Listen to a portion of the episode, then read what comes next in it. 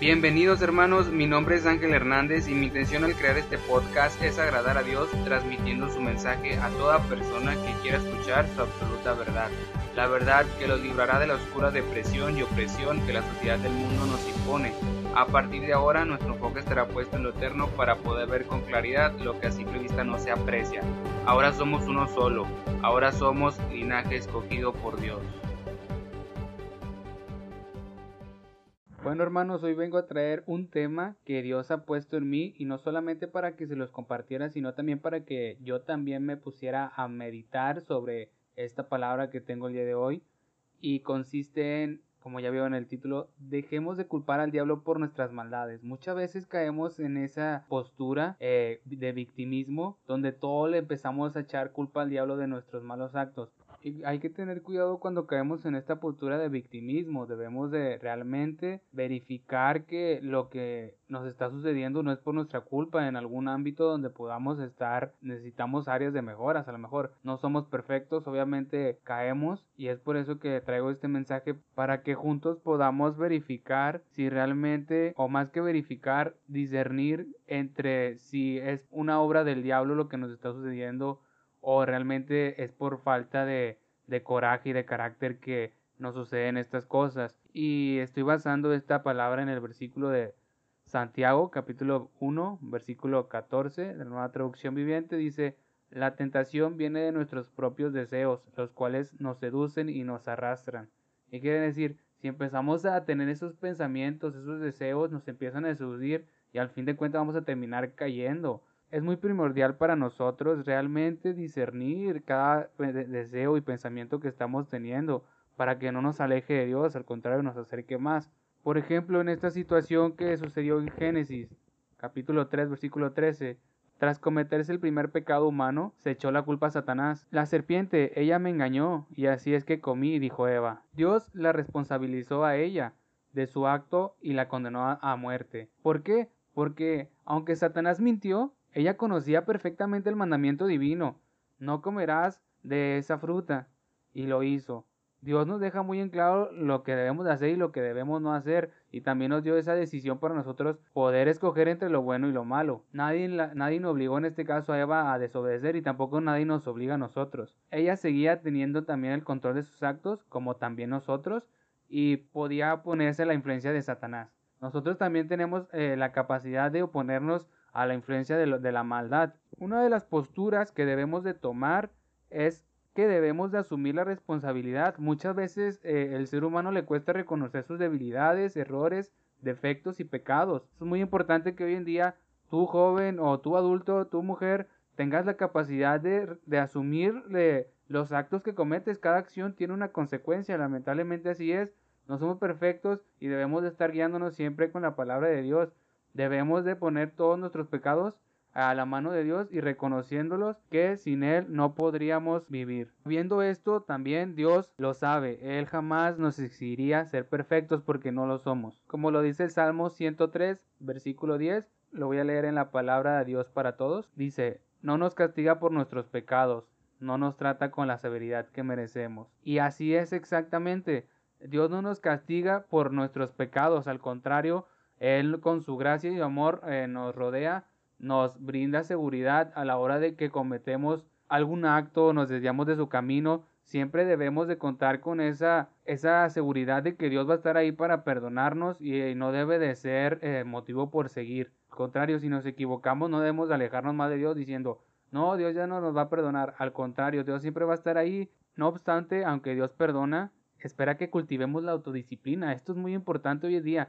Cada líder, cada ser humano debe de tener una autodisciplina ya que luchamos tenazmente contra las tentaciones del diablo y nuestra inclinación al pecado debe de oponerse con nuestra autodisciplina, dominio propio también y sobre todo amor propio. Debemos de, debemos de cultivar ese carácter hoy en día para poder oponernos a cualquier acto del diablo que nos quiera hacer caer por nosotros mismos ante Dios. ¿Por qué? Porque el diablo nada más nos pone eh, la tentación y nosotros no, no, nos está obligando tampoco. Nos pone la tentación para que nosotros caigamos, tal y como lo hizo con Jesús cuando estuvo eh, caminando por el desierto, lo trataba con comida, con, con reinos, con posesiones. Eh, asimismo, Jesús nunca cayó porque estaba en plena confianza con el Padre, asumiendo que en este caso contaba con una autodisciplina y un dominio propio increíble que todos deberíamos de anhelar tener. Debemos de entender también si bien Dios sabe que el diablo puede influir en nuestros actos y tiene mucha culpa de la condición pecaminosa de la humanidad, no nos exonera de nuestra responsabilidad personal.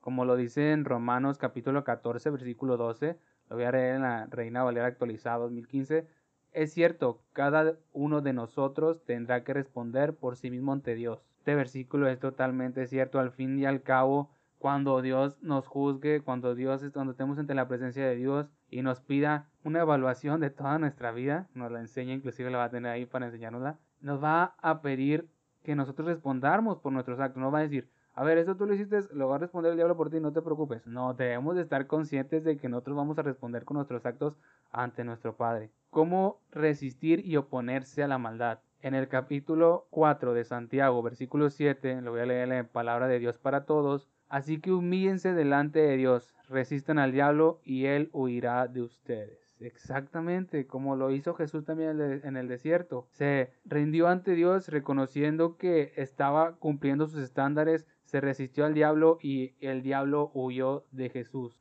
El primer paso para hacer esto es sujetarnos a Dios. Esto implica que obedezcamos sus mandatos, tengamos autodisciplina en sus mandatos, en los compromisos que tenemos con Dios y en las promesas que Él nos hace y nosotros le hacemos a Él sobre todo. También es necesario tener siempre presente su existencia, su bondad, su formidable poder y autoridad, así como sus elevados principios. Nos dará fuerzas para oponernos a nuestra naturaleza pecaminosa. También es imprescindible que oremos constantemente, estemos en constante oración para que el diablo no tenga poder sobre nosotros física, mental y espiritualmente. El que Dios nos libre no significa que nos cubra con un escudo protector, más bien nos dice que cultivemos cualidades divinas como el amor, la verdad, la justicia, la paz y la fe. Todas esas, esas cualidades divinas que tenía Jesús cuando vino, todas esas nos las dio también a nosotros para poder tener dominio propio de ellas. Estas actúan como una armadura que nos permite estar firmes en sus principios celestiales. Así podemos frustrar las tentaciones del mundo con la ayuda de Dios.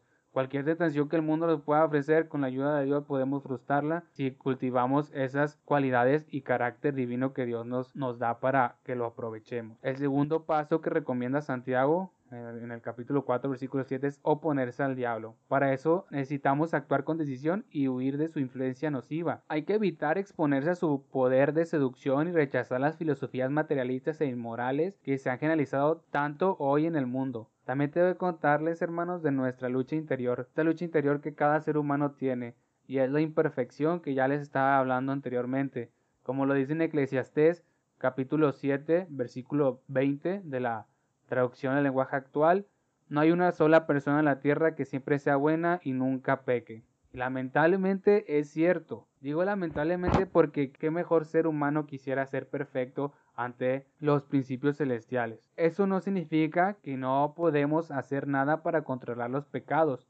La mayoría de las veces afrontamos tentaciones que son el producto de nuestras propias malas decisiones. Es por eso que, como les comentaba, debemos de tener esa capacidad de discernir si realmente es el diablo o son nuestras propias malas decisiones las que nos están alejando de la presencia de Dios.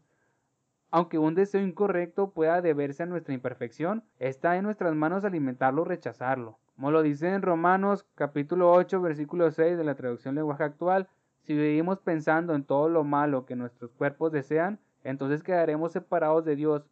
Pero si pensamos solo en lo que desea el Espíritu Santo, entonces tendremos vida eterna y paz. Siempre debemos de pensar y actuar como lo haría Jesús con el Espíritu Santo ungido. Porque si empezamos a pensar en nuestra manera, empezaremos a querer lo que otras personas quieren, lo que, lo que el mundo nos está ofreciendo, las tendencias, la moda, las vamos a empezar a querer y no estoy diciendo que sean malos, pero en, esas, en ocasiones esas cosas nos pueden alejar de Dios y de los principios celestiales y del plan perfecto que tiene Dios para nosotros. Pablo escribe, piensen de esta manera, de ahora en adelante el pecado habla un lenguaje muerto que no significa nada para nosotros. Dios habla la lengua materna de ustedes y ustedes aguardan cada palabra. Están muertos al pecado y vivos a Dios. Eso es lo que Jesús hizo. Tienes que considerarte muerto al pecado y vivo a Dios. No necesitas obedecer los malos deseos del pecado. Y como hemos estado hablando y como tenemos que terminar del mejor de todos, el Maestro Jesucristo nuestro libertador, como lo dice en Efesios capítulo 2,